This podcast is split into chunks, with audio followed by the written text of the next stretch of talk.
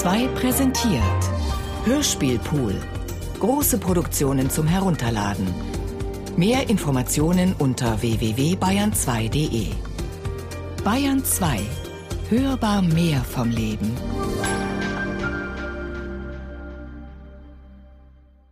Vom Romanfragment Der Mann ohne Eigenschaften zum Remix. Ein Werkstattbericht von Thomas Kretschmer. Versuch mal einfach mal eine, ja? Ja. Bis du soweit bist. Über dem Atlantik befand sich ein barometrisches Minimum. Es wanderte ostwärts einem über Russland lagernden Maximum zu und verriet noch nicht die Neigung, diesem nördlich auszuweichen. Die Isothermen und Isoteren taten ihre Schuldigkeit. Die Lufttemperatur stand in einem ordnungsgemäßen Verhältnis zur mittleren Jahrestemperatur, zur Temperatur des kältesten wie des wärmsten Monats und zur aperiodischen monatlichen Temperaturschwankung. Der Auf- und Untergang der Sonne, des Mondes, der Lichtwechsel des Mondes, der Venus, des Saturnringes und viele andere bedeutsame Erscheinungen entsprachen ihrer Voraussage in den astronomischen Jahrbüchern. Der Wasserdampf in der Luft hatte seine höchste Spannkraft, und die Feuchtigkeit der Luft war gering. Mit einem Wort, das das Tatsächliche recht gut bezeichnet, wenn es auch etwas altmodisch ist, ein schöner Augusttag des Jahres 1913. Gut, ich komme mal rein. Ja. Mai 2004 im Hörspielstudio des Bayerischen Rundfunks. Der Regisseur Klaus Bulat und der Schauspieler Manfred Zapatka arbeiten am ersten Absatz des ersten Kapitels von Robert Musils Der Mann ohne Eigenschaften. Eine Annäherung an das berühmte Anfangskapitel des Romanprojekts mit dem Titel eine Art Einleitung, woraus bemerkenswerterweise nichts hervorgeht. Du bist sofort in den Erzähler gegangen. Ja. Also, was ja auch nachdenkenswert ist. Ich glaube aber, ich glaube aber, dass, dass es erst passieren darf später. Es gibt verschiedene gelesene Fassungen des Romans für das Radio. Der Bayerische Rundfunk sendete im Jahr 1980 eine neunteilige Lesung von ausgewählten Kapiteln. 2004 las Wolfram Berger für den Hessischen Rundfunk das erste Buch des Romans in 79 Folgen komplett ein. Doch bisher ist noch nie ein Hörspiel auf der Grundlage von Musils Jahrhundertroman realisiert worden. Die Abteilung Hörspiel und Medienkunst des Bayerischen Rundfunks hat über zwei Jahre an einer radiokünstlerischen Umsetzung des Mann ohne Eigenschaften gearbeitet und stellt nun den Roman als Remix vor. Im September 2002 hatten die Dramaturgin Katharina Agathos und Herbert Kapfer, der Leiter der Abteilung, die Idee, Musils Roman in einer neuen Form ins Radio zu bringen. Die Dramaturgin stellte damals die entscheidende Frage: Wieso machen wir nach dem Zauberberg von Thomas Mann und Herman Melvilles Moby Dick als nächstes Großprojekt nicht den Mann ohne Eigenschaften? Eine Frage, die Herbert Kapfer nicht mehr losgelassen hat. Ich hatte selber schon im Zusammenhang mit Hörspiel-Großprojekten an diesen Titel auch mal irgendwann gedacht, aber hatte das völlig für mich auch wieder verworfen, aus vielen Gründen, einfach wegen des hohen Schwierigkeitsgrades. Die Fragestellung war aber auch eine Provokation gleichzeitig. So eine einfache Frage, die man dann sofort irgendwie mit einem Haufen Problemen bewerfen kann, warum das eigentlich alles nicht geht. Also ein Roman, der nicht abgeschlossen ist und der so vielschichtig ist und den darzustellen in der Dimension von wie viele Stunden überhaupt. Und das hat einfach auf alle Fälle äh, sofort sozusagen viel in Gang gesetzt und in einem relativ kurzen Gespräch stand am Ende schon so viel fest. Erstens, wir würden das machen und es würde ein Format von 20 Stunden haben. Das war sozusagen in diesem ersten Gespräch schon mal festgelegt. Und es ist auch eines der wenigen Konstanten überhaupt geblieben in diesen fast zwei Jahren, wo wir an diesem Projekt gearbeitet haben. Das ist nämlich tatsächlich 20 Stunden und 20 Teile wurden.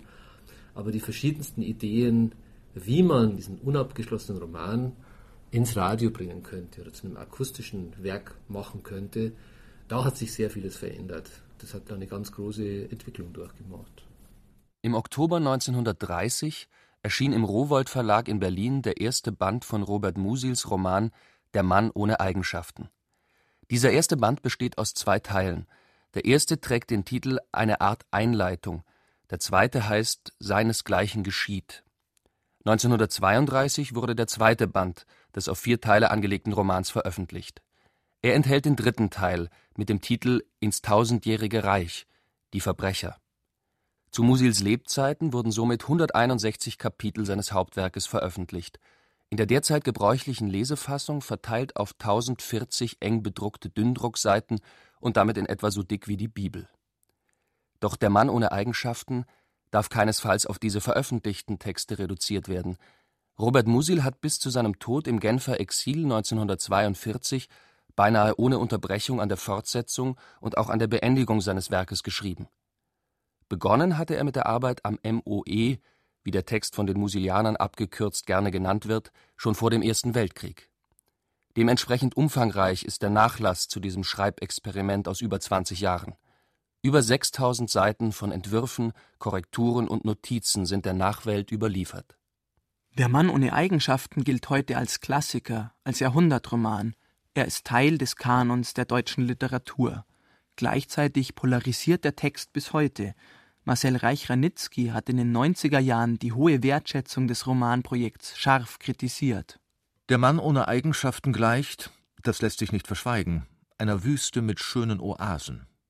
Die Wanderung von einer Oase zur nächsten ist bisweilen qualvoll. Wer nicht Masochist ist, der muss früher oder später kapitulieren. Mit seinem Urteil steht Marcel Reich-Ranitzky ziemlich isoliert da. Denn Der Mann ohne Eigenschaften ist ein vielschichtiger und moderner Text und wird deshalb zu Recht hoch geschätzt. Robert Musil war mit seiner Poetologie auf der Höhe der Zeit. Er hat als einer der ersten erkannt, dass das Erzählen einer einfachen Fabel in einer hochkomplexen, diskursiven und in tausende Einzelsysteme aufgespaltenen Welt nicht mehr tragfähig ist und dem mit seinem essayistischen Erzählen Rechnung getragen. Die Wertschätzung des Textes heute steht der Tatsache gegenüber, dass Musil und sein Werk nach dem Tod des Autors fast vergessen waren. Er starb 1942 in Armut im Genfer Exil. Seine Witwe Martha Musil hat zwar noch eine Fortsetzung des Romans aus dem Nachlass veröffentlicht, doch diese Subskriptionsausgabe im Selbstverlag kauften nur 741 Leser. Adolf Frisee ist es zu verdanken, dass Musil nicht in Vergessenheit geraten ist. Frisee selbst Schriftsteller und außerdem Journalist, hat als 20-Jähriger im Jahr 1930 den Mann ohne Eigenschaften bei seinem Erscheinen begeistert gelesen und sehr zustimmend rezensiert. Nach dem Ende des Zweiten Weltkriegs suchte er den Kontakt zu Musils Witwe und brachte mit einer dreibändigen Werkausgabe zwischen 1952 und 57 Musil und den Mann ohne Eigenschaften wieder ins literarische Leben zurück die bisherige Rezeption des Mann ohne Eigenschaften hat sich vor allem auf die zu Lebzeiten des Autors veröffentlichten drei Teile konzentriert, eben nach der Ausgabe von Adolf Frisee. Anders die Produktion Der Mann ohne Eigenschaften Remix. Sie stellt die unveröffentlichten Entwürfe und Notizen des Nachlasses gleichwertig neben die veröffentlichten sogenannten kanonischen Texte. Deswegen beginnt die Produktion auch nicht mit dem eingangs gehörten Ausschnitt aus dem ersten Kapitel Sie greift zurück auf einen frühen Entwurf Musils aus den Jahren 1911/1912, eine der zahlreichen Vorstufen des Mann ohne Eigenschaften. Okay, wir laufen. Auf der psychiatrischen Klinik der Universität befand sich ein Mann in Beobachtung. Er war Zimmermann von Beruf, stammte aus Steiermark, hatte wegen eines Lustmordes vier Jahre in Irrenanstalten verbracht und war als geheilt entlassen worden. Zwei Jahre lang fristete er danach sein Leben in ehrlicher Arbeit, durchwanderte Europa, las in seiner freien Zeit viel, bekannte sich als theoretischen Anarchisten und tat keinem Menschen ein Leid. Ausgenommen zweien, Maurern, mit denen er auf dem Bau Streit kontrahierte. Damals, als die beiden Männer mit ihm wegen einer geringfügigen Ursache zu streiten begonnen hatten, war er aber plötzlich erschrocken, wie vor einer Verschwörung, und hatte sie besinnungslos mit seinen riesenstarken Fäusten zwei Stockwerke tief hinabgestoßen, wo sie mit gebrochenen Gliedern liegen blieben. In der Gerichtsverhandlung bekam er trotz seiner Beteuerungen mehrere Monate Zuchthaus und wurde ein dumpfes, machtloses Gefühl über erlittenes Unrecht nie wieder los. Für Katharina Agathos und Herbert Kapfer waren mehrere Gründe ausschlaggebend dafür, gerade Musils Mann ohne Eigenschaften ins Radio zu bringen. Der Roman ist ein Meisterwerk der Sprach- und Formulierungskunst. Seine Modernität und vor allem sein Umfang und seine Unabgeschlossenheit haben die beiden fasziniert und zugleich herausgefordert. Weiterhin spielt eine große Rolle, dass Musils Hauptwerk ein Mythos und gleichzeitig ein selten gelesenes Buch ist. Literarisch hat Musil in der ersten Hälfte des 20. Jahrhunderts viel von dem vorweggenommen, was die großen Philosophen in der zweiten Hälfte des 20. Jahrhunderts diskutiert haben. Das Gesellschaftsbild im Mann ohne Eigenschaften lässt sich zum Beispiel lesen wie eine Art Blaupause von Niklas Luhmanns Systemtheorie. Die Wirtschaft, die Verwaltung, die Kultur treffen wie Teilsysteme aufeinander, alle mit dem Ziel, sich selbst zu erhalten. Sie finden kein gemeinsames Ganzes mehr und deswegen fällt die Gesellschaft auseinander. Normalerweise arbeiten Hörspieldramaturgie und Redaktion eher im Hintergrund. Sie initiieren Projekte, begleiten sie, aber die künstlerische Umsetzung liegt in den Händen des Regisseurs. Im Fall des Mann ohne Eigenschaften war das anders. Katharina Agathos und Herbert Kapfer sind nicht nur die Initiatoren des Großprojekts, sie haben auch Teile des Skripts geschrieben und die bimediale Edition herausgegeben. Von Anfang an stehen einige Grundbedingungen der Produktion fest. Erstens es soll ein Hörspiel in offener Form werden, das den Nachlass ebenso berücksichtigt wie die veröffentlichten Teile. Zweitens. Neben den Texten Musils sollen gleichberechtigt auch andere Texte und Originaltöne stehen, Aufnahmen von Gesprächen und Interviews zeitgenössischer Autoren und Kulturwissenschaftler, die den Roman ergänzen und in die Gegenwart weiterführen der schnelle Wechsel und der harte Schnitt zwischen inszenierten Texten aus dem Roman und aktuellen Originaltönen sollen die essayistische Erzählweise Musils verdeutlichen. Das Experiment, das Spiel mit Möglichkeiten, mit verschiedenen Formen und Formaten waren und sind zentrale Gedanken des Konzepts. Der Mann ohne Eigenschaften ist ein besonderer Roman. Er ist nicht abgeschlossen, nicht vollendet und wahrscheinlich gar nicht vollendbar gewesen. Das liegt zum einen an seiner Themen- und Figurenfülle, zum anderen hat auch Robert Musil selbst angedeutet, dass die Vollendung nicht sein vorrangiges Ziel gewesen ist. Am liebsten wäre mir, ich würde am Ende einer Seite, mitten in einem Satz, mit einem Komma aufhören. Das mag zu einem kleinen Teil erklären, wieso der Text kein Ende gefunden hat, obwohl Musil geschrieben hat bis zu seinem Tod. Der Weg war für ihn wichtiger als das Ziel, der MOE ist mit dem Begriff Schreibexperiment besser zu fassen als mit dem Begriff Roman. Das Projekt war sehr groß angelegt. Anfangs hatte Musil die Idee, 100 Figuren aufzustellen. Am Ende waren es 20, aber auch das ist noch eine enorme Fülle. Daneben haben auch äußere Umstände zu Musils Scheitern geführt.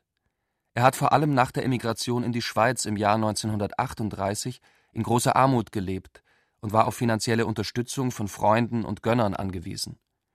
Vielleicht wäre Musil weitergekommen, hätte er in Wien bleiben und ohne materielle Sorgen weiterarbeiten können. So war der Text nicht zu vollenden. Der Mann ohne Eigenschaften ist mehr als ein Roman, der einfach nur über viele hundert Seiten einen oder mehrere Handlungsstränge verfolgt. Darüber hinaus ist er Essay, Betrachtung, Abhandlung und philosophischer Text. Er zeichnet zugleich ein Bild der mitteleuropäischen Gesellschaft vor dem Ersten Weltkrieg wie auch der geistigen Strömungen und Tendenzen seiner Zeit.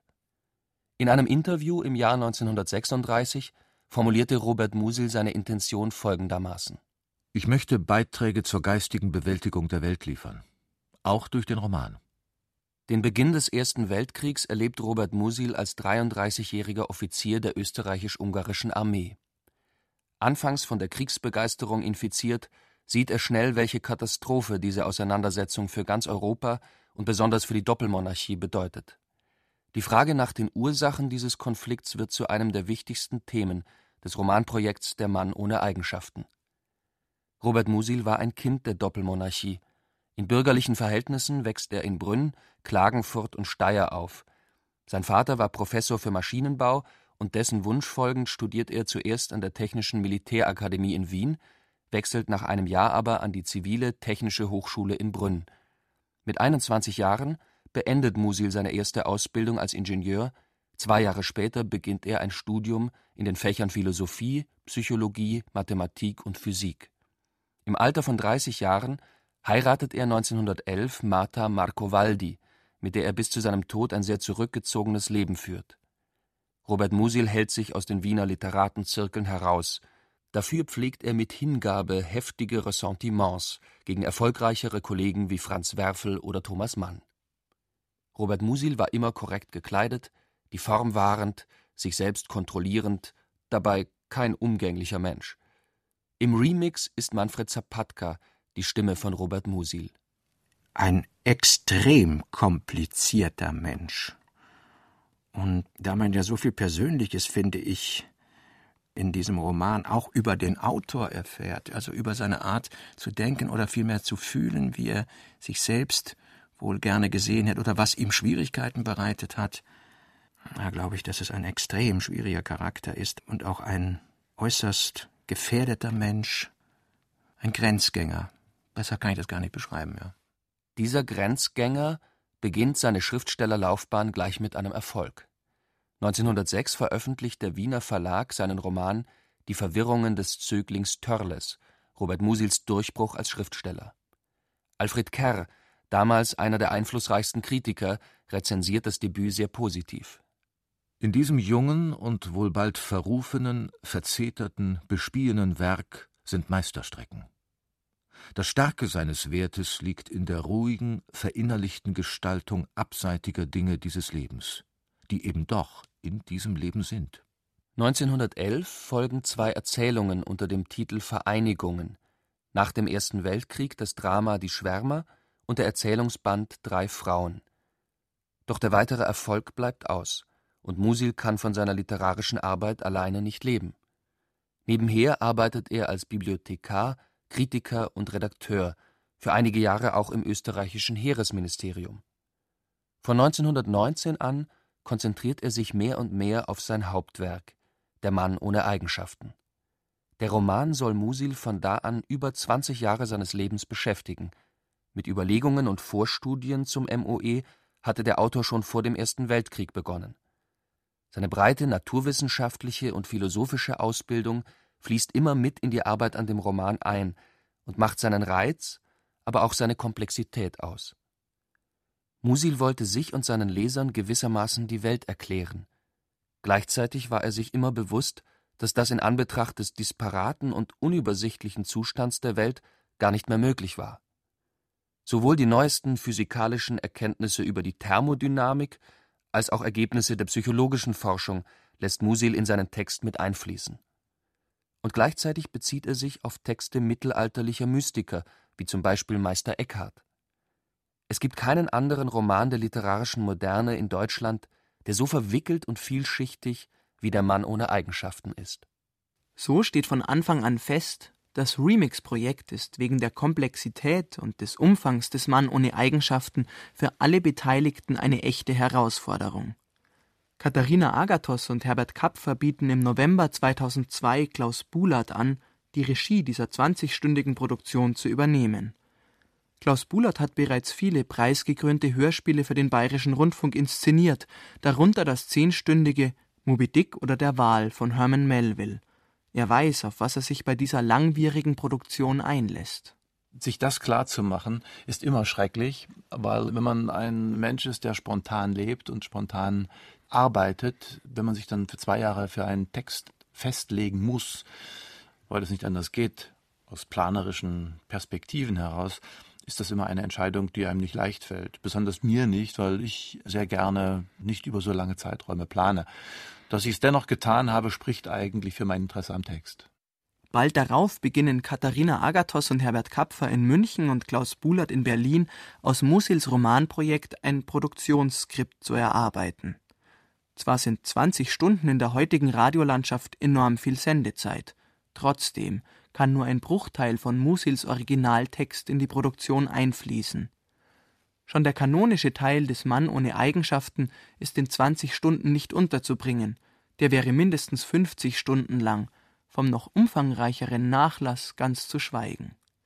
In den Teilen 1 bis 11, die den kanonischen Text des MOE enthalten, sind zwei Drittel aller Kapitel berücksichtigt. Die Teile 13 bis 19 des Remix bieten eine Auswahl aus dem Nachlass. In den Stunden 12 und 20 haben die Originaltöne von Schriftstellern und Literaturwissenschaftlern das größte Gewicht. Zuerst bearbeiten Katharina Agathos, Herbert Kapfer und Klaus Bulert den kanonischen Teil des MOE. Die Frage nach dem Nachlass ist zu diesem Zeitpunkt noch nicht zentral. Im Gegensatz zu anderen Hörspielproduktionen haben sich die Bearbeiter beim Mann ohne Eigenschaften lediglich das Streichen von Textpassagen erlaubt. Texttreue war oberstes Prinzip, das Umschreiben oder Zusammenfassen verboten. Gleichzeitig hat der Gestaltungsgedanke der offenen Form immer mehr an Bedeutung gewonnen. In der Hörspielredaktion wurden O-Ton-Utopien und Hörspielfantasien geboren. Katharina Agathos und Herbert Kapfer über das Konzept der Hör- und Gedankenspiele zu einem Roman. Eigentlich hatten wir damals noch eine Vorstellung von dem Hörstück, die sich nicht so sehr auf den Nachlass eigentlich konzentriert und nicht so sehr auf den Nachlass einlässt, sondern die Idee stand im Vordergrund, bestimmte Passagen oder bestimmte Fragestellungen, die in dem Roman auftauchen, in die Gegenwart zu überführen, indem man das einfach mit Musil-Experten bespricht oder auch manche Szenen irgendwie nachspielen lässt oder sowas. Und der Essayismus, der in dem Roman eine ganz zentrale Rolle spielt, dass der so auf diese Art und Weise im Hörspiel umgesetzt wird. Und da kamen wir zu dem Untertitel Hör- und Gedankenspiele. Das Ganze wäre eben sehr experimentell gewesen oder war sehr experimentell gedacht, auch angelehnt an bestimmte Schreibexperimente oder auch an das Fragmentarische, dass zum Beispiel ganz klar ist, der Roman ist ja nicht zu Ende erzählt. Das heißt, wo hört man denn auf? Also im Hörspiel erzählt man so linear nach vorne, aber irgendwann ist dann Schluss. Und da hatten wir am Anfang noch eine Vorstellung davon, dass sehr viel, was dann so ausfranst beim Musil, dass man das eben über O-Töne erzählen kann. Das war auch so eine Vorstellung, dass man auf die Art und Weise innerhalb der 20 Stunden sozusagen bestimmte Erzählteile etwas raffen könnte, wo Zusammenfassungen erzählt werden und dann würde man andere Teile wieder größer vorstellen können, weil man an einer anderen Stelle sozusagen eben in einer gebündelten Form Erzählzeit gespart hätte. Und gleichzeitig hätte man ebenso, wenn Leute den Roman erzählen, auch eine interpretierende oder reflektierende Ebene sozusagen mit drin. Und diese reflektierende Ebene würde auch der essayistischen Erzählweise entsprechen. Also so ähnlich hatten wir uns das am Anfang vorgestellt. Aber wichtig war diese Möglichkeit des Hin- und Herspringens zwischen produziertem Text und dem Originalton. Im Sommer 2003 führt die Hörspielredaktion mit mehr als 20 Personen Interviews über Musils Roman. Die Gesprächspartner kommen aus den unterschiedlichsten Bereichen. Kulturwissenschaftler, Schriftsteller, Philosophen und Politiker sind darunter. Katharina Agathos, Herbert Kapfer, Thomas Kretschmer und Katharina Teichgräber sprechen mit Alexander Kluge, Volker Schlöndorff, Walter Fanta, Roger Willemsen, Karl Corino, Erhard Bussek, Robert Menasse und vielen anderen. Viele Stunden Rohmaterial kommen so zusammen, Gespräche, die viele unterschiedliche Themen des Romans berühren. Währenddessen erarbeitet Klaus Bulert ein grundlegendes Konzept für seine Inszenierung. Er entscheidet sich, Musils Text nicht zu dramatisieren, seinen Charakter durch eine Bearbeitung nicht so zu verändern, dass seine essayistischen Qualitäten verloren gehen. Er möchte die vielen verschiedenen Perspektiven des Romans etwa auf die Gesellschaft Österreich-Ungarns deutlich machen – und so entwickelt er ein Inszenierungskonzept, das methodisch an das Filmemachen angelehnt ist. Es hat sich herausgeschält oder herausgebildet ein Gedanke, der mich sehr interessiert hat. Wenn man dem Gestus des Autors Musils folgen will, dann hat man es eigentlich mit einer auktorialen Erzählerstruktur zu tun. Das heißt, der Autor erzählt uns eine Geschichte oder keine Geschichte, aber erzählt uns Zusammenhänge die lapidar scheinbar zusammenstehen, Kapitelentwürfe, Figuren, die angerissen werden, die auch bruchstückartig nebeneinander stehen und ähm, man hat das Gefühl, aber trotzdem, das passiert oder das liegt in einem Gestus des Schreibenden. Mich hat der andere Punkt interessiert, sozusagen die Geschichte noch einmal zu erzählen, aber aus einer Perspektive der Figuren, die dieser Autor geschaffen hat. Das heißt, mich interessiert diese Geschichte aus einer viel Sprachigkeit, also nicht aus einer, was, was die Sprache, sondern aus, was die, was das Sehen der Vorgänge, das Beschreiben der Vorgänge und das Erzählen dieser Figuren und die Unterschiedlichkeit dieser Figuren betrifft. Und deshalb haben wir hier das Prinzip eingeführt der sogenannten subjektiven Kamera beim Erzählen, ein Begriff, der eigentlich aus dem Film kommt. Das heißt, die Figur färbt dadurch, dass sie den Erzähltext zu großen Teilen übernimmt, färbt plötzlich einen mehr oder weniger vom Autor neutral gehaltenen Erzähltext durch ihre Sichtweise, die sie aus der subjektiven Figur heraus gewinnt, färbt sie diesen Text ein. Das hat zwei Effekte. Einmal verliert der Text diese scheinbare Objektivität oder die Subjektivität des Autors und zum anderen gewinnt die Figur an Kontur.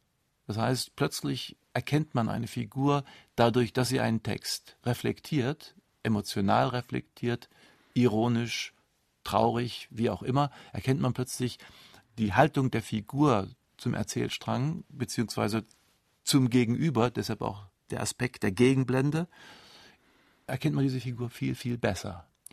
Und das hebt diese Figur dann aus dem epischen Rahmen eines Romans in einer solchen akustischen Umsetzung heraus und die Figur wird eben eine handelnde, dramatische Figur. Stärker jedenfalls als im Roman beabsichtigt. Man stelle sich eine Verfolgungsjagd in einem Spielfilm vor. Da sieht man fast immer die Autos durch das Bild schießen, gefilmt von einer Kamera, die eine feste Position zum Beispiel auf dem Gehweg hat. An besonders spannenden Stellen aber sitzt der Kameramann selbst am Steuer und filmt genau das, was er als Fahrer gerade sieht. So ist die Kamera in Bewegung und subjektiv, weil sie nicht mehr auf das Geschehen blickt, sondern selbst Teil des Geschehens ist. So ähnlich funktioniert das auch in Der Mann ohne Eigenschaften Remix. Durch das Prinzip der subjektiven Kamera lässt der Regisseur den Zuhörer das Geschehen durch das Auge des Schauspielers sehen. Aus einer auktorialen wird eine personale Sichtweise auf die Handlung. Dabei bleibt der Text selbst unverändert, nur die Erzählerposition ändert sich. Aus der einen Perspektive des Autors Musil werden die vielen Perspektiven der Figuren im Text. Der Remix inszeniert den Roman nicht als ein illusionistisches Theater, sondern er verlegt die Gedanken, Diskurse und Handlungen in die Köpfe der einzelnen Figuren, als Ulrich zum Beispiel Walter und Clarisse besucht.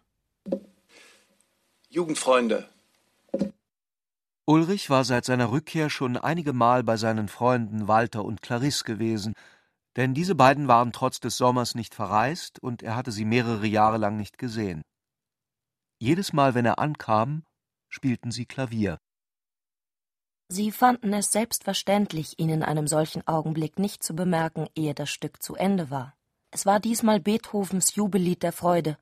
Die Millionen sanken, wie es Nietzsche beschreibt, schauervoll in den Staub. Die feindlichen Abgrenzungen zerbrachen, das Evangelium der Weltenharmonie versöhnte, vereinigte die Getrennten. Sie hatten das Gehen und Sprechen verlernt und waren auf dem Wege, tanzend in die Lüfte emporzufliegen. Die Gesichter waren gefleckt, die Körper verbogen, die Köpfe hackten ruckweise auf und nieder, gespreizte Klauen schlugen in die sich aufbäumende Tonmasse.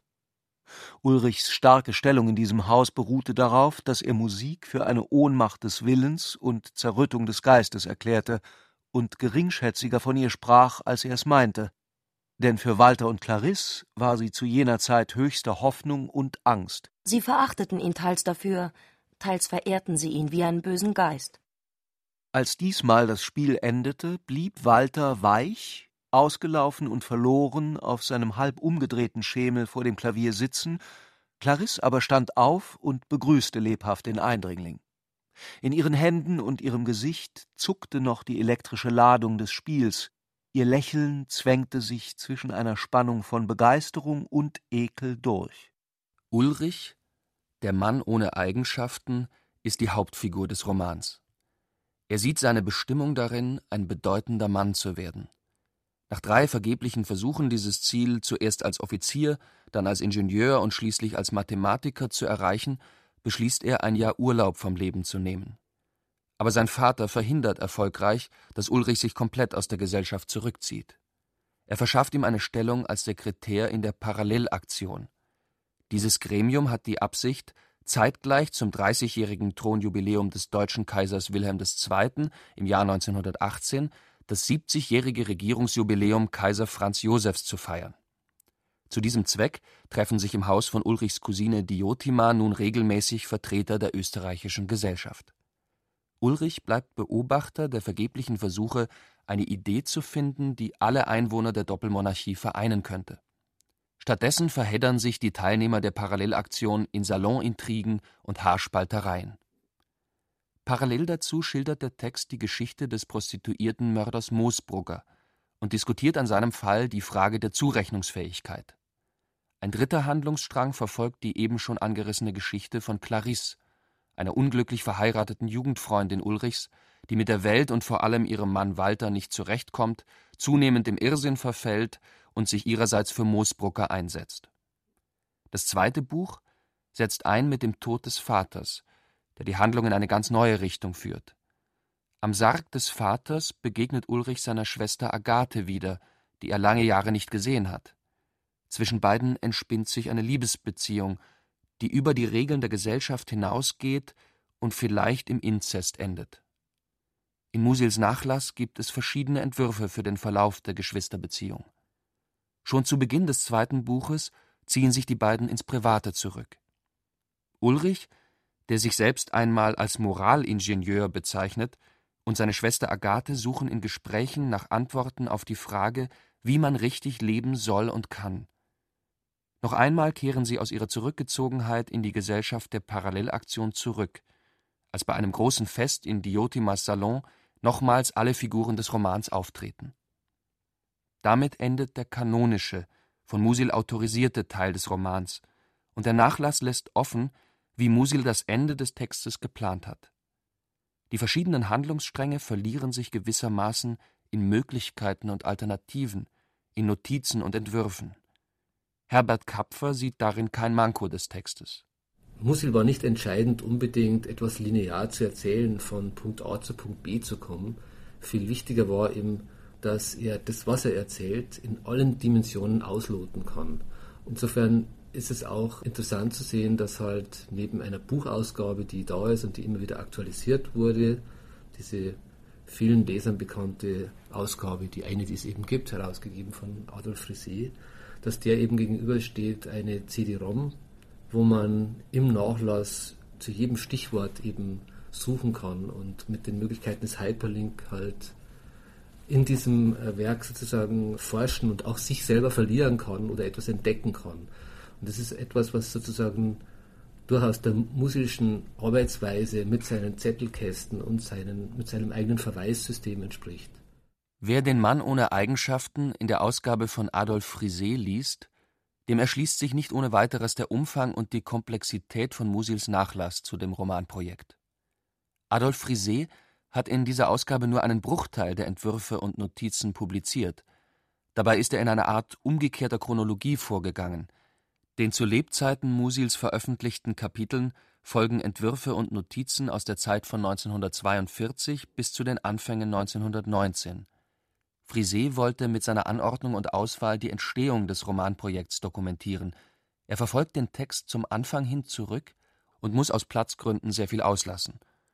Erst eine 1992 veröffentlichte CD-ROM mit dem gesamten Nachlass hat gezeigt, was sich in den hinterlassenen Schriften des Autors alles verbirgt. Herbert Kapfer und Katharina Agathos wollten die Erkenntnisse der Musil-Forschung mit in den Remix einfließen lassen – Deswegen haben sie frühzeitig Kontakt mit dem Robert-Musil-Institut in Klagenfurt aufgenommen. Dort arbeitet eine Gruppe von Literaturwissenschaftlern an einer Ausgabe aller von Musil erhaltenen Texte auf CD-ROM. Auf dieses Material konnten sie nun zugreifen. In Walter Fanta, der am Institut in Klagenfurt arbeitet, fanden sie einen wissenschaftlichen Berater für das Projekt – er hat in seiner Doktorarbeit die Entstehungsgeschichte des Mann ohne Eigenschaften untersucht und arbeitet mit an der Digitalisierung des Nachlasses. Die Texte, die Musil zum Mann ohne Eigenschaften hinterlassen hat, unterteilt er in zwei Kategorien. Wir haben es mit zwei Hauptkategorien zu tun: Notiz und Entwurf. Notiz definiere ich als eine Schrift, der selbst nicht die Intention zugrunde liegt, zu einem Teil des zu produzierenden Textes zu werden, also in einem gewissen Sinn ein Paratext. Entwurf dagegen ist eine Niederschrift, die mit der Absicht entsteht, damit den Text selbst zu formulieren. Von Walter Fanta kommen nun wesentliche Impulse, vor allem für die Remix-Teile aus dem Nachlass. Er kennt die Absichten und divergierenden Vorstellungen Musils, wie der Roman abzuschließen sei. Für die Bearbeiter erschließen sich mit der CD-ROM ganz neue Textwelten, die der Musil-Forscher scharf von den veröffentlichten Texten abgrenzt. Der Nachlass Musils beherbergt noch nicht für die Auslieferung an ein Publikum fertig zurechtgerichtete Schrift. Er ist eine nach außen gestülpte innere Produktionsstätte, in der Gedanken und Ideen unbehauen und halb behauen liegen. Man wird sagen können, er erlaubt eine Art Eingeweideschau wir wussten, dass der Roman nicht abgeschlossen ist, aber wir wussten nicht, wie groß der Nachlass ist und sind da auch wirklich hineingeraten. Und das ist, glaube ich, also so dieses Wort hineingeraten, das ist ganz, ganz bezeichnend für den Stoff und das ist auch genau die Faszination, die dieser Stoff dann ausmacht, dass man, man gerät da irgendwie hinein, man wird plötzlich Teil von dieser Gedankenwelt oder überhaupt von dieser Figurenwelt und von diesem Stoff und es lässt einen irgendwie nicht mehr los und es macht irgendwas mit einem, man denkt wahnsinnig viel noch weiterhin drüber nach und äh, es hört auch nicht auf. Also wir sind dann wirklich tief eingestiegen in diesen riesengroßen Nachlass, also in unzählige Schreibskizzen und Entwürfe und sitzen heute immer noch manchmal äh, über diesen Entwürfen und finden neue Stellen, die wir vorher noch nicht gesehen haben. Es hat was von einem Unendlichen. Musils Nachlass besteht aus 60 Mappen und 40 Heften. Insgesamt sind das mehr als 10.000 Seiten. Davon lassen sich 6.500 dem Romanprojekt Der Mann ohne Eigenschaften zuordnen. Diese Fülle zeigt Musils Anstrengung und Fleiß, verweist gleichzeitig auch auf die Probleme seines Schreibens. Er arbeitete vor allem in seinen letzten Lebensjahren sehr langsam und beinahe ängstlich. Immer wieder konnte er für Wochen oder sogar Monate überhaupt nichts mehr zu Papier bringen. Schon im Jahr 1929 ist seine Schreibblockade einmal so gravierend, dass er sich an einen Psychologen wendet. Musil ist nicht der einzige Schriftsteller, der mit diesem Problem zu kämpfen hat. Doch er ist auf eine besondere Weise betroffen, die Wilfried Berghahn, ein Musil-Kenner der frühen Stunde, so beschreibt. Von Thomas Mann stammt das Wort der Schriftsteller sei jemand, dem das Schreiben schwer fällt. In diesem Sinne, und nicht nur in diesem, versteht sich, ist Musil ein exemplarischer Schriftsteller. Er hat Zeit seines Lebens Schwierigkeiten mit dem Schreiben. Seine Schwierigkeit ist freilich nicht, etwas aufs Papier zu bringen. Im Gegenteil. Sein Problem ist, das Geschriebene stehen zu lassen. Das ist im Nachlass daran zu erkennen, dass die Menge der Notizen zum Roman die Menge der Entwürfe übertrifft. Musil verzettelte sich sprichwörtlich, schrieb Entwürfe, fertigte von diesen Exzerpte an und erarbeitete aus den Entwurfsexzerpten neue Entwürfe. Er korrigierte, schrieb um, und meistens konnte ihn nur äußerer Druck, etwa seines Verlegers, dazu bringen, einen Text als vollendet aus der Hand zu geben. Im Exil fehlte dieser äußere Druck, und Musil schrieb nun nicht mehr an seinem Roman, er schrieb über die Vollendung des Romans. Durch die digitale Edition ist dieser gewaltige Nachlass inzwischen erschlossen, und auch seine Strukturen, Musils Pläne, Entwicklungen und Arbeitsweise sind erkennbar. Durch die Entdeckung des Nachlasses verändert sich auch das Konzept von Katharina Agathos und Herbert Kapfer, dieses fast unendlich erscheinende Konvolut von Notizen, Entwürfen und Druckfahnen, von Musil selbst durch ein Verweissystem erschlossen, zeigt zwei Dinge.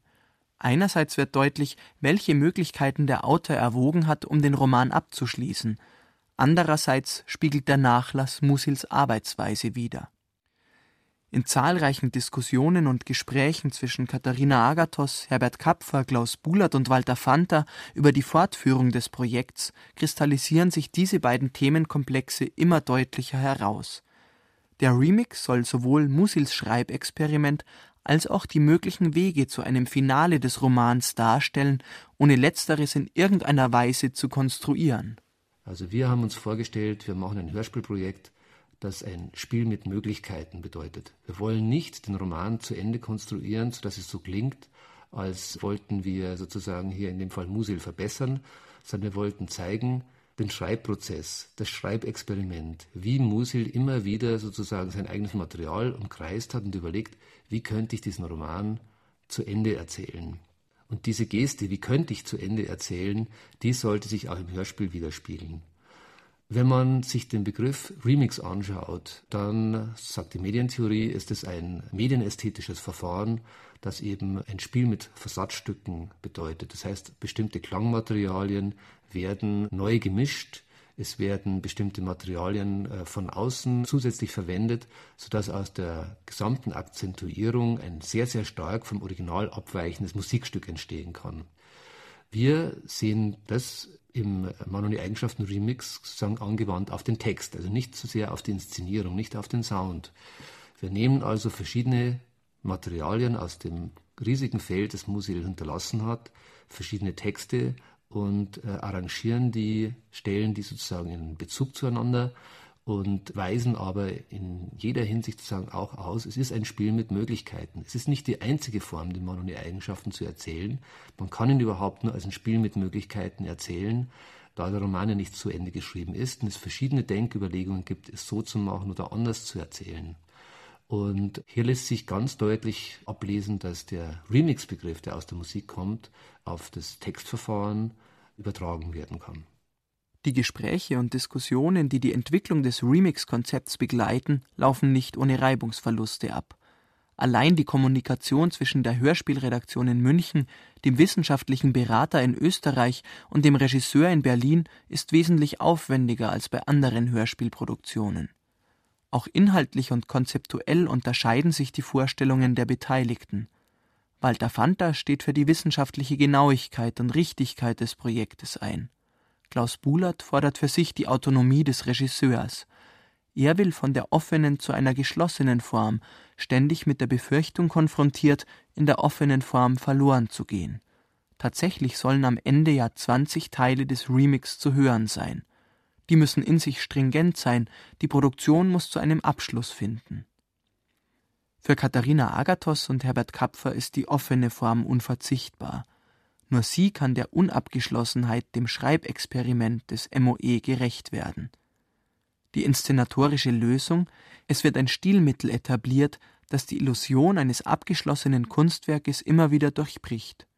Wenn etwa der Regisseur über die Kommandotaste eigentlich nur ein Werkzeug für die Kommunikation zwischen Schauspieler und Regisseur während des Aufnahmeprozesses eine Kapitelüberschrift oder den Namen eines Interviewten einspricht. Literarischer Nachlass der Spion, Heft 16, 1911 oder 1912. Auf der psychiatrischen Klinik der Universität befand sich ein Mann in Beobachtung. Er war Zimmermann von Beruf, stammte aus Steiermark, hatte wegen eines Lustmordes vier Jahre in Irrenanstalten verbracht und war als geheilt entlassen worden. Definition Karl Corino. Ein Mann ohne Eigenschaften ist, so eine der musischen Formeln, ein Mann ohne System in einer Welt ohne System. In den Überschriften legt der Remix seine Quellen offen und macht deutlich, diese Produktion stellt kein abgeschlossenes Werk dar und ist auch selbst kein abgeschlossenes Werk. Der Remix ist ein Spiel mit Möglichkeiten, eine 20-stündige Auseinandersetzung mit dem Roman. Das Konzept steht, jetzt geht es an die Umsetzung. Regisseur Klaus Bulert und die Schauspieler stehen vor einer großen Herausforderung, als sie am 1. März 2004 ins Studio gehen. Die Besetzungsliste ist lang und klangvoll.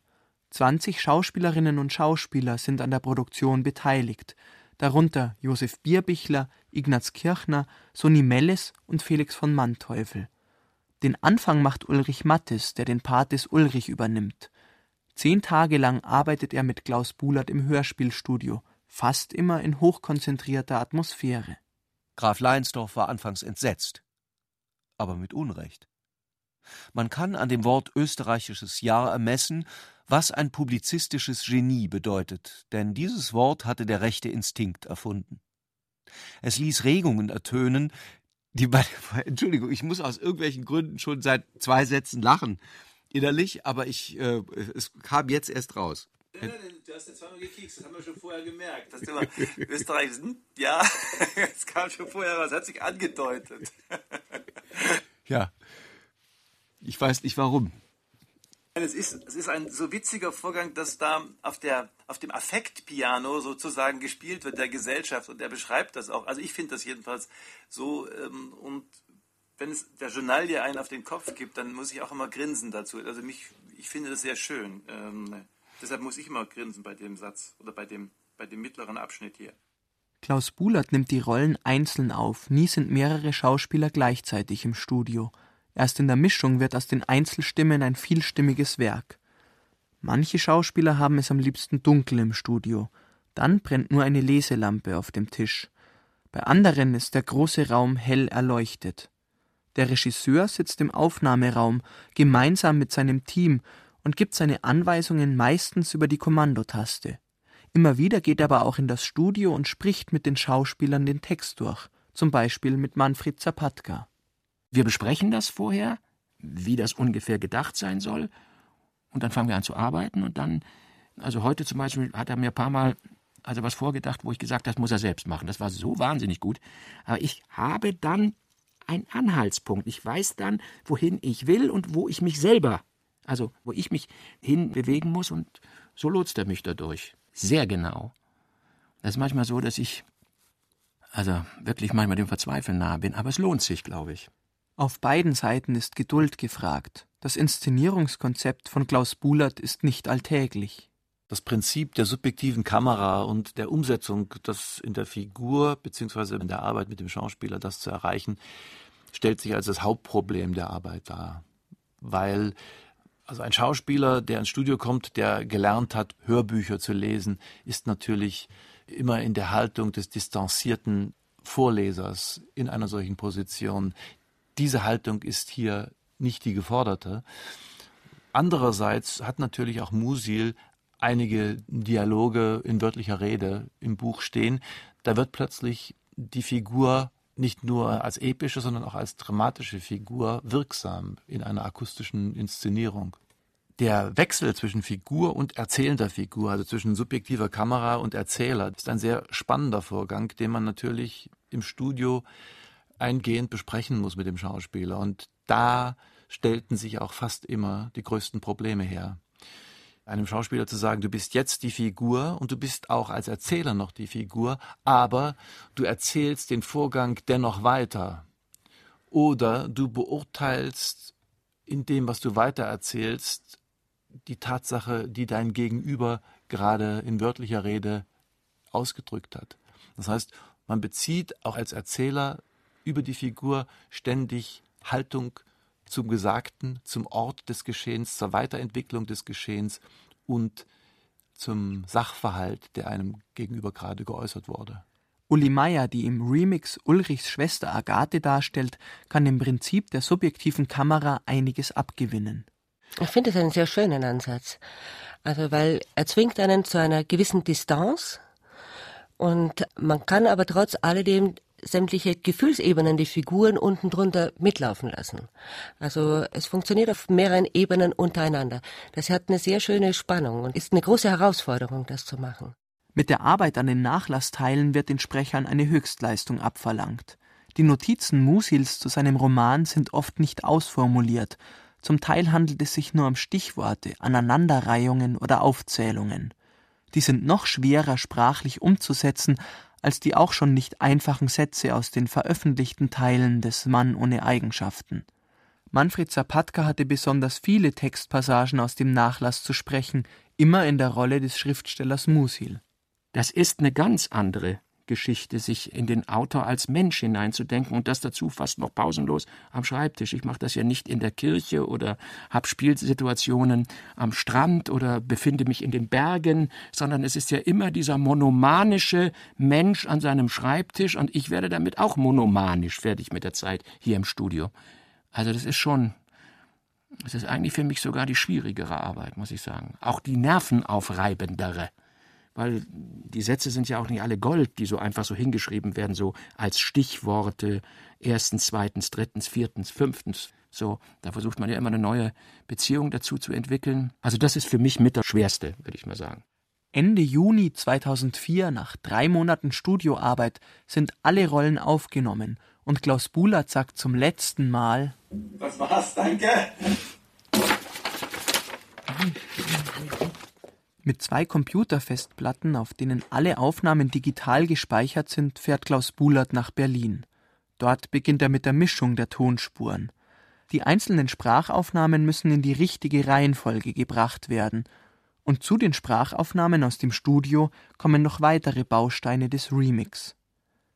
Während der Aufnahmen im Studio hat das Team in der Hörspielredaktion aus den Gesprächen mit Künstlern und Musilwissenschaftlern die besten und passendsten Originaltöne ausgesucht.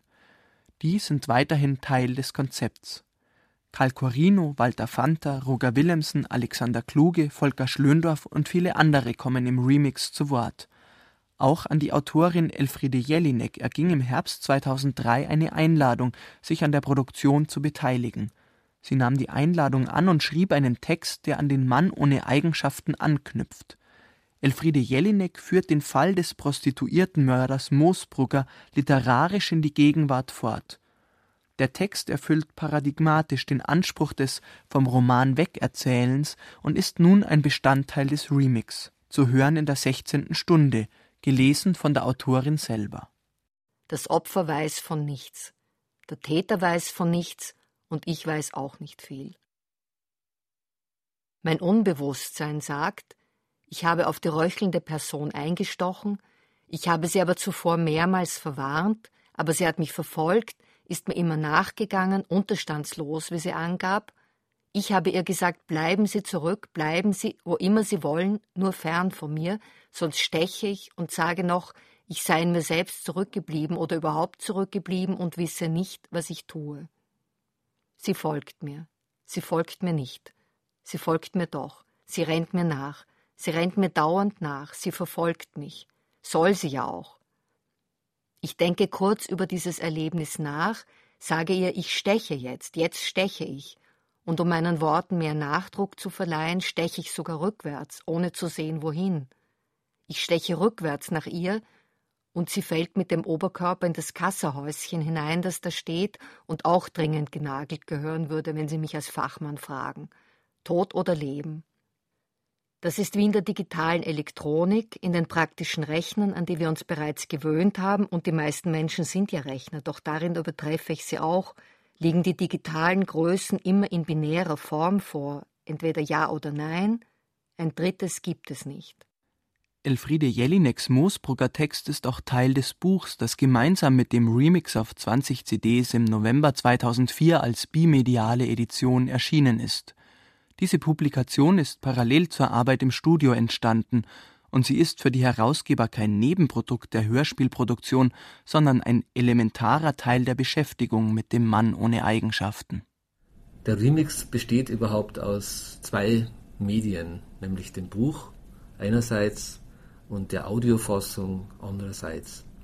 Es ist die Idee, dass hier zwei Medien ergänzend arbeiten, kooperieren, um eine Konstruktion der Mann und die Eigenschaften vorzustellen, die aus dem Nachlass und auf der Basis sozusagen des Nachlasses, des sehr umfangreichen Nachlasses gemacht wurde. Das Buch kann etwas leisten, was das Hörspiel nicht leisten kann, nämlich im Buch kann ich begleitend nochmal erklären, zum Beispiel in Aufsätzen, warum haben wir es so gemacht und nicht anders. Ob das der Regisseur ist, ob es die beiden sind, die das Konzept entwickelt haben, oder ob es verschiedene Autoren und Künstler, Theoretiker, die wir befragt haben, sind, die mit Statements sich ausführlich nochmal äußern können. Das kann man auch in Sendungen machen, aber fundierter, auch mit einer seriösen Quellenangabe geht es nur im Buch es kommen einfach exklusive Texte zustande, die so auch noch nicht veröffentlicht worden sind. Und natürlich gibt es da auch einfach einen gewissen Ehrgeiz, verschiedene Publikationsmöglichkeiten einfach auch in Anspruch zu nehmen. Und insofern eben auch Buch und nicht nur Hörbuch. Der Mann ohne Eigenschaften hat kein Ende. Das kann man als ein Defizit des Romans begreifen, muss man aber nicht. Gerade weil der Text nicht aufhört, hört auch der Leser nicht auf, immer wieder zu dem Buch zu greifen, über den Text nachzudenken. Und damit hat Musil sehr viel erreicht. Der Mann ohne Eigenschaften ist fragmentarisch, unzusammenhängend, nicht kausal geordnet. Damit demaskiert Musil auch den Wunsch, das Leben möge wie an einem erzählerischen Faden aufgefädelt verlaufen. Die Form des Textes entspricht dem Leben des Autors und wahrscheinlich dem seiner Leser. Der Mann ohne Eigenschaften Remix hat ein Ende. Im zwanzigsten und letzten Teil entwickelt Alexander kluge Ideen zu einem möglichen Film. Sein Ausgangspunkt sind Entwürfe zu dem zentralen Kapitel Atemzüge eines Sommertags. Robert Musil hat noch an seinem Todestag daran gearbeitet. Alexander Kluge führt die darin beschriebenen Empfindungen des anderen Zustands in die Gegenwart fort, in Variationen und Möglichkeiten. So versteht sich die Produktion Der Mann ohne Eigenschaften Remix als ein Angebot, sich mit Musils großem Romanprojekt intensiv zu befassen, ob lesend oder hörend. Diejenigen, die an der Produktion beteiligt waren, haben diese Chance genutzt und sind schon in den Bann gezogen. Mich hat bislang kein Hörspielprojekt sozusagen in dieser Totalität erfasst wie der Mann ohne Eigenschaften. Andererseits, warum sollte es uns anders gehen, wie es allen anderen erging, die sich sozusagen mit diesem Projekt beschäftigt haben? Es gibt Drehbücher, die geschrieben wurden für Mann ohne Eigenschaften, Filme, die nie gemacht wurden. Musil hat seinen Roman nie zu Ende geschrieben. Und wenn man sich die Sekundärliteratur anschaut, was da sozusagen produziert wurde, das ist ja unglaublich. Das ist fast nur noch mit Goethe oder so vergleichbar von den Dimensionen her. Also mich wird dieser Text lange begleiten. Da bin ich ganz. Also es ist ein wichtiger Bestandteil jetzt schon meines geistigen Lebens geworden, weil das wirkt ja auch in einem nach. Ja, es ist wohl das Besondere an diesem Text, dass ich immer damit immer, immer wieder es lesen kann. Über zwei Jahre sind vergangen von der ersten Idee über die Konzeptarbeit, das Texten, Nachdenken, das Aufnehmen, Schneiden und Mischen. Im Herbst 2004 ist die Produktion abgeschlossen, vorläufig definitiv, auch das eine Formel von Musil. Der Remix hat eine Art Ende gefunden, hörbar und lesbar, in der Kombination von Buch und Hörbuch und ab 27. Dezember hier im Radio. Als Motto könnte dem Remix ein Text von Ingeborg Bachmann voranstehen. Sie hat schon 1954 in einem Aufsatz in der Zeitschrift Akzente prägnant ausgedrückt, was Musil und den Mann ohne Eigenschaften bis heute auszeichnet. Er wollte sehr viel mehr als einen Roman schreiben, mehr als die Geschichte vom untergehenden Karkanien erzählen und mehr als an den abgewirtschafteten Ideen der Zeit Kritik üben aber er wollte nicht, was ihm zuweilen vorgeworfen wird, seine Kompetenz überschreiten. Immer war ihm bewusst, der Dichter kann und soll nicht bis zum philosophischen System vordringen. Er ging nicht aufs Ganze, sondern gab Vor- und Richtbilder, Partiallösungen, nicht die Lösung. Musils Richtbilder wollen uns zu nichts verführen, nur herausführen aus einem schablonenhaften und konventionellen Denken – Sie zwingen uns nachzudenken, genau zu denken und mutig zu denken. Vom Romanfragment Der Mann ohne Eigenschaften zum Remix, ein Werkstattbericht von Thomas Kretschmer. Sprecher Margareta Wolf, Heiko Ruprecht, Andreas Neumann, Thomas Kretschmer. Ton und Technik Susanne Herzig, Wilfried Hauer. Realisation Thomas Kretschmer, Bernhard Jugel. Produktion Bayerischer Rundfunk 2004